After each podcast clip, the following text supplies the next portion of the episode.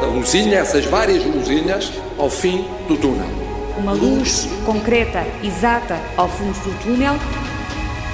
A luz ao fundo do túnel. Grateful that you're still here after 340 days of Beatles a Day. Here's the doctor away.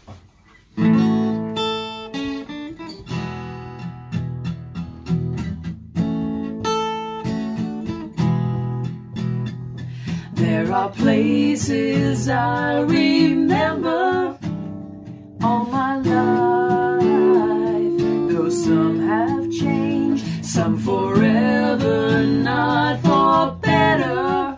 Uma canção de Beatles por dia não sabe o bem que lhe faria. Este é o lema de Moe e Amélia, duas britânicas que desde abril do ano passado, em pleno confinamento, decidiram criar uma página de Facebook em que partilham uma canção de Beatles por dia. Aqui escutamos o episódio 340. Na descrição da página escrevem: Sabem por que decidimos fazer isto? Porque no fim é a música que nos vai salvar.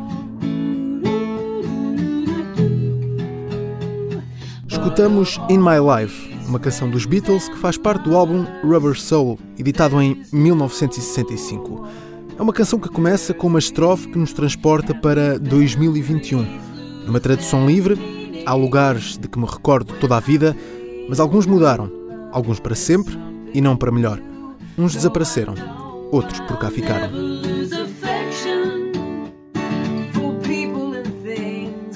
Com praticamente 12 meses passados desde a chegada da pandemia à Europa, o balanço do impacto mostra um cenário muito mais devastador face àquilo que se previa, quer a nível sanitário, económico e até social. Mas, um ano envolvido, os sinais de esperança são cada vez mais. Os bons resultados deste segundo confinamento, aliado aos avanços dos planos de vacinação, permitem prever prazos para um regresso à normalidade. É natural que surja a ansiedade, mas a luz ao fundo do túnel parece estar cada vez mais visível. No Reino Unido foi apresentado esta semana o plano para o desconfinamento. Boris Johnson falou numa estrada de sentido único para a liberdade. É um plano com quatro fases que termina com um total levantamento de restrições no próximo verão. Em Israel, com metade da população vacinada com a primeira dose, o desconfinamento começou esta semana, à boleia de um Green Pass, um passaporte de vacinação que permite às pessoas que já receberam a vacina que possam frequentar diferentes espaços. Em Portugal, o plano de desconfinamento ainda não é conhecido, sabendo-se apenas que o governo pretende começar pela reabertura das escolas. Para já, o mais importante é continuar a diminuir a mortalidade e os níveis de internamentos, quer em enfermaria, quer em cuidados intensivos. Enquanto o confinamento se mantém, importa acelerar o processo de vacinação e, para isso, há várias estratégias em cima da mesa. Hoje, falamos da possibilidade de atrasar a administração da segunda dose.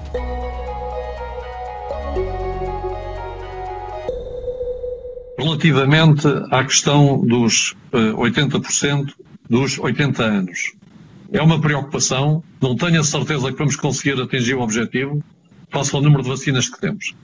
Uma das alternativas para atingir este objetivo é vacinar, é alargar o período entre vacinas e vacinar mais gente, antecipando a vacinação num conceito que é a primovacinação, de forma a conseguirmos antecipar a vacinação a cerca de 200 mil pessoas. O vice-almirante Gouveia Melo, coordenador da Task Force para o Plano de Vacinação contra a Covid-19 em Portugal, assumiu esta semana que está em cima da mesa a possibilidade de atrasar a administração da segunda dose e que isso pode permitir vacinar mais 200 mil idosos até ao final de março. Miguel Castanho é investigador do Instituto de Medicina Molecular da Faculdade de Medicina de Lisboa e ajuda-nos a perceber quais os riscos e benefícios desta estratégia.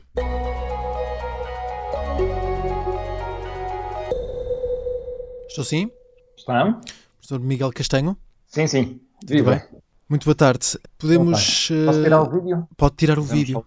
Sim. Okay. Para a rádio não, não é necessário. Não, não é necessário. Antes de mais, uh, professor Miguel Castanho, investigador do Instituto de Medicina Molecular da Faculdade de, de, Medicina de Lisboa, muito obrigado pela disponibilidade. Sei que por estes dias uh, deve estar também uh, com muito trabalho.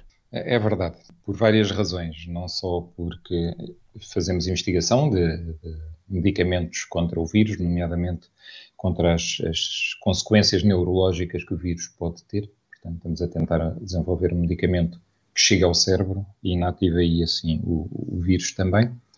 Não só isso, mas porque temos que acompanhar a evolução da informação que vai aparecendo e neste claro. momento aparece a um ritmo frenético. Não é? E, portanto, é estar a par de tudo o que vai acontecendo no resto do mundo e mesmo assim controlar o que fazemos no nosso próprio laboratório Claro que sim. Portanto, têm sido, têm sido dias agitados. Bem sabemos, bem sabemos. E, e, quero olhar para uma informação recente, claro, esta semana o coordenador da Task Force admitiu que hum, atrasar esta segunda dose uh, em duas semanas nas vacinas que exigem duas doses podem, pode permitir vacinar mais 200 mil pessoas. Eu gostaria de olhar consigo para as diferentes estratégias de vacinação, com especial destaque para este atraso na administração da segunda dose. Como é que vê esta possibilidade? Bom, são duas opções legítimas, isto é, manter o plano tal como ele está concebido, tal como as vacinas foram testadas, ou então eh, tentar levar o benefício das vacinas mais, a mais pessoas numa primeira dose, retardando a segunda dose não é, para outras pessoas. É uma espécie de, em vez de ser repartir o mal pelas aldeias, é repartir o bem pelas aldeias. Uhum. De qualquer forma, é preciso termos a noção de que a vacinação completa, tal como a, a concebemos, só se concretiza com a segunda dose, isto é, o, o facto das pessoas terem uma, uma, uma, segunda dose que surge mais atrasada do que estava previsto, implica que também a sua proteção total também surge mais atrasada. Isto é, sobre conferimos isso, mais... Sobre isso, mais... sobre isso eh, queria olhar apenas aqui, por exemplo, para um estudo uh, feito em Portugal já pela Gulbenkian, que diz que 9 em cada 10 profissionais de saúde em Portugal desenvolveram anticorpos contra a Covid-19, contra o SARS-CoV-2, logo nas três semanas seguintes à administração da primeira dose da vacina da Pfizer. Ou seja, 9 em cada 10, 90%. Isto não nos dá dados que permitem uh, chegar à conclusão de que só com uma dose conseguimos chegar a um nível de imunidade já bastante positivo e que possa, por isso, permitir esse alargamento ou esse atraso da toma da segunda dose? Não há dúvida que após a administração da primeira dose, não é? Esperando o tempo necessário, o sistema imunitário começa logo a reagir e começa a ganhar alguma proteção. Só que é necessária uma segunda dose por alguma razão. É porque esse grau de proteção não vai tão longe quanto possível, isto é, não cresce tanto quanto possível. É necessário uma segunda dose para levar então ao máximo a proteção que a vacina pode conferir. E, e isso aí não há dúvida nenhuma. Mas também não há, não há dúvida nenhuma que aquilo que foi estudado, aquilo que foi testado e aquilo que é absolutamente garantido como facto, e que nós podemos, portanto, certificar a partir de tudo o que foi feito, é que uh, uh, uh, tudo foi feito com as doses a serem administradas num determinado intervalo.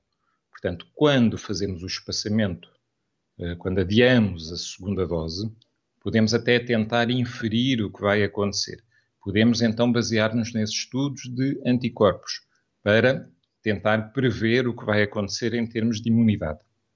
Mas não existe o estudo real, factual bem, e uh, absolutamente inamovível que nos diga o, em que situação estão as pessoas não é? Para quem uh, foi, foram administradas duas doses mais passadas. Hum. Ao passo que, foi temos essa garantia para, uh, para a situação que já foi testada, de, de duas que é doses, aquele espaçamento.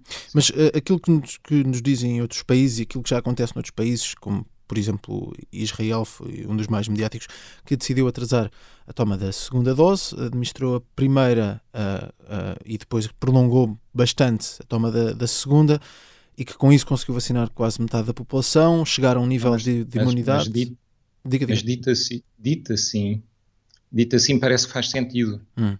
porque, porque, porque está a assumir que as pessoas estão vacinadas com a primeira dose. A vacinação em si atinge-se com a segunda dose, não com a primeira.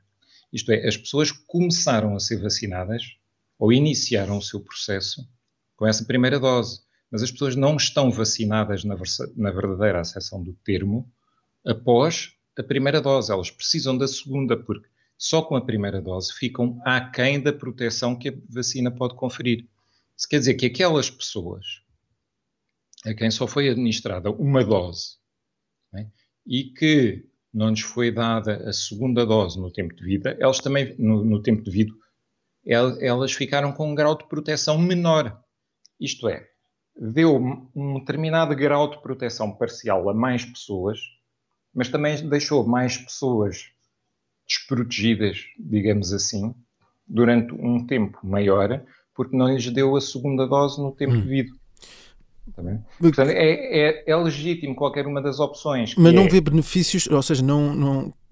Primeiro pergunto qual é que acha mais legítimo, uh, seguir aquilo que é a indicação que temos atualmente ou uh, olhar para todos estes cenários e para os dados que vão surgindo, apesar de não serem consolidados, como, como referia, e assumir essa segunda dose atrasada. Qual é que acha que devia ser neste momento a estratégia?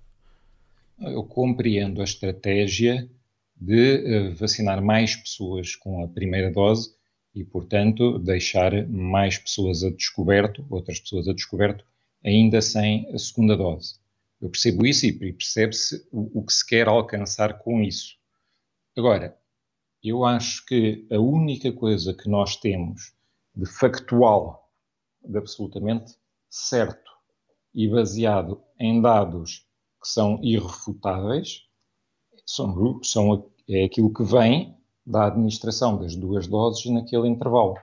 E, portanto, eu diria que nesta altura, em que nós temos que ser muito rigorosos, nós não podemos deixar espaço ao improviso. Nós estamos com, é, com um assunto muito sério em mãos, nós temos que cumprir um calendário estrito e, portanto, eu preferiria não deixar lugar ao improviso. Se estivesse no lugar do vice-almirante Gouveia Melo, uh, não atrasava a segunda dose? Não tomava essa decisão de atrasar a segunda dose? Não não improvisava nesta altura. Mantinha um grande rigor sobre aquilo que está testado, aquilo que é garantido, e repare que os ganhos de atrasar a segunda dose, portanto, antecipando a primeira para algumas pessoas, não, é? não são ganhos até coletivos. Não?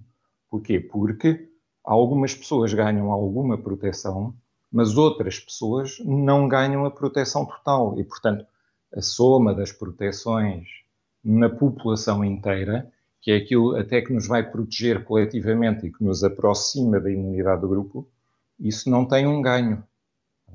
Aquilo que existe é que algumas pessoas ganham alguma proteção à custa do adiamento da proteção total para outras pessoas, o que é legítimo. Mas do ponto de vista coletivo, se somar as proteções das, das pessoas todas, sendo que é uma proteção parcial, no fundo, o somatório vai ser o mesmo, em termos coletivos.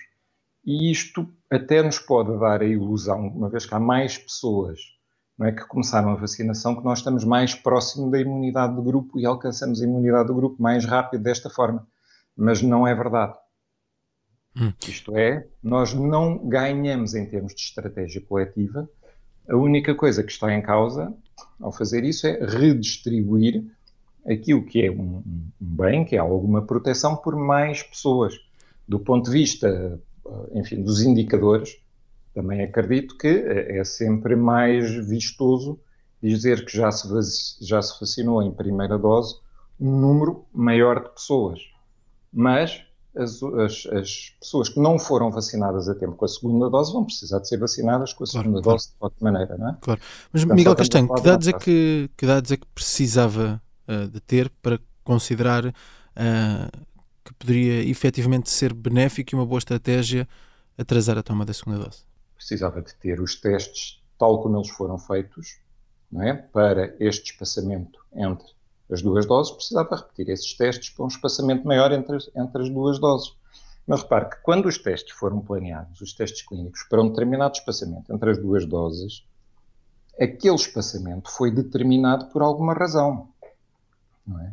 Era porque havia estados, eh, dados prévios anteriores que levavam a crer que aquele espaçamento seria o melhor. Tal como, por exemplo, agora temos a vacina da Johnson Johnson, que é uma vacina de uma só toma, uhum. até uma vacina que tem um mecanismo de ação comparável à vacina de Oxford, por exemplo. Portanto, nada as distingue intrinsecamente pelo modo de ação. Elas são semelhantes no modo de ação. Só que os dados antes dos testes e o desenvolvimento da vacina, antes dos testes clínicos, foram orientados de forma a ter um, um produto, neste caso, uma vacina, que fosse adequada para uma só dose. E, portanto, quando foram feitos os testes, os testes foram feitos para uma só dose. Nas vacinas que têm duas doses, os dados preliminares todos, antes dos testes clínicos, antes dos testes em humanos, são dados analisados, são dados processados e o, e o produto é desenvolvido para um determinado espaçamento entre as duas doses. Tudo foi feito em função daquele período, daquele distanciamento entre as duas doses. Quando se entra na fase testes, vai-se certificar que aquele espaçamento entre as duas doses é o correto e leva a uma vacinação eficaz. Mas nessa altura já está escolhido o espaçamento entre as duas doses, tudo foi feito com aquela intencionalidade. Aquele espaçamento não, não é só um detalhe do desenvolvimento. Sim. Aquele espaçamento é um fator crítico e foi testado daquela forma. Aquela formulação foi testado, foi testada daquela forma. Portanto, nós só podemos ter um grau de certeza equivalente se fizéssemos testes semelhantes, o que obviamente neste momento não é prático. Não Sim. é prático porque demora muito tempo. É? Seria quase como uma vacina nova. Doutor eh, Miguel Castanho, estamos neste programa na, na, Luz ao Fundo do Túnel um, ehm, e olhando aí para a vacinação e para a forma como tem avançado, o que é que o que é que espera dos próximos meses e quando é que acha que podemos retomar alguma normalidade? O que eu espero dos próximos meses é que avance o plano de vacinação, é que cheguem novas vacinas, algumas delas eh, enfim, estão, estão com aprovação muito recente, e nomeadamente esta vacina que é de uma dose única, vai permitir, se a, se a vacina estiver disponível em quantidade suficiente, vai permitir um impulso no plano de vacinação, porque é só, só de uma dose, portanto nem teremos esta discussão do espaçamento entre as duas doses. Eu espero que depois ainda venham a surgir outras vacinas. Espero algo muito importante que já começou a ser finalmente anunciado, que é a adaptação das vacinas existentes uh, para as novas variantes. Aliás, creio que a Moderna já anunciou que ia começar a fazer a adaptação das vacinas para as novas variantes e é importante que esta adaptação seja feita já e que os lotes de vacinas que começarem a ser produzidos sejam já adaptados para as novas variantes, estamos numa corrida contra o vírus, um, connosco a, a vacinar e o vírus a criar hum, mutações e temos ideia e temos também notícias de que estas novas variantes já começaram a ter segundas mutações e, portanto, já há variantes de variantes e o vírus vai continuar a evoluir e nós temos que vencer o vírus nesta corrida com o vírus a mudar e nós a, a vacinar e, e espero que, que, consigamos. Agora, espero também que não se criem ilusões como se criaram, como se criou no, no Natal, é? em que coincidiu uma época festiva, coincidiu uma, uma ideia de fim de ciclo porque era final do ano e, e coexistiu uma, uma, ideia de que uh, estava tudo prestes a, a, estar controlado porque se tinha iniciado a vacinação. Espero que não se, não se repita um período deste tipo que nos leve a, a, a baixar a guarda e a fazer com que o vírus tenha de novo condições para prosperar. E no meu espírito está muito concretamente o verão, onde a ideia de um, otimismo estival, onde a ideia de que poderemos estar a atingir a, a, imunidade de grupo e também alguma ideia de fim de ciclo, porque para nós o verão tem um valor psicológico muito grande, é? termina o ano letivo, vamos de férias e depois, depois é que se recomeça. E, e eu espero que o, o verão não seja o novo Natal e que tenhamos aprendido qualquer coisa. Um, e que se fizermos tudo certo, isso estou convicto, se fizermos tudo bem, se o plano de vacinação correr bem, se nós não baixarmos muito a guarda, se conseguirmos adaptar as vacinas, aparecendo novas vacinas, eu creio que o próximo inverno será muito mais calmo do que este, é pelo menos uma esperança. Miguel Castanho acredita que é na vacina que pode estar a chave para um total regresso à normalidade. Mas é preciso paciência, resistir ao confinamento e às regras que podem surgir depois para conseguir chegar mais cedo ao fim deste túnel. Como sabem, estamos a assistir a uma redução muito significativa do número de casos um, todos uh, os dias. The COVID-19 pandemic has changed our world in ways we could never have imagined. É a altura ideal para antecipar a vacinação das pessoas mais frágeis.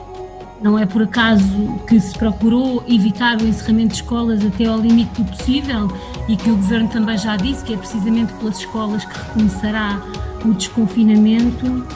Monday, the 8th of March, we will begin step one. And schools and colleges across England will reopen and teaching in classrooms can start again.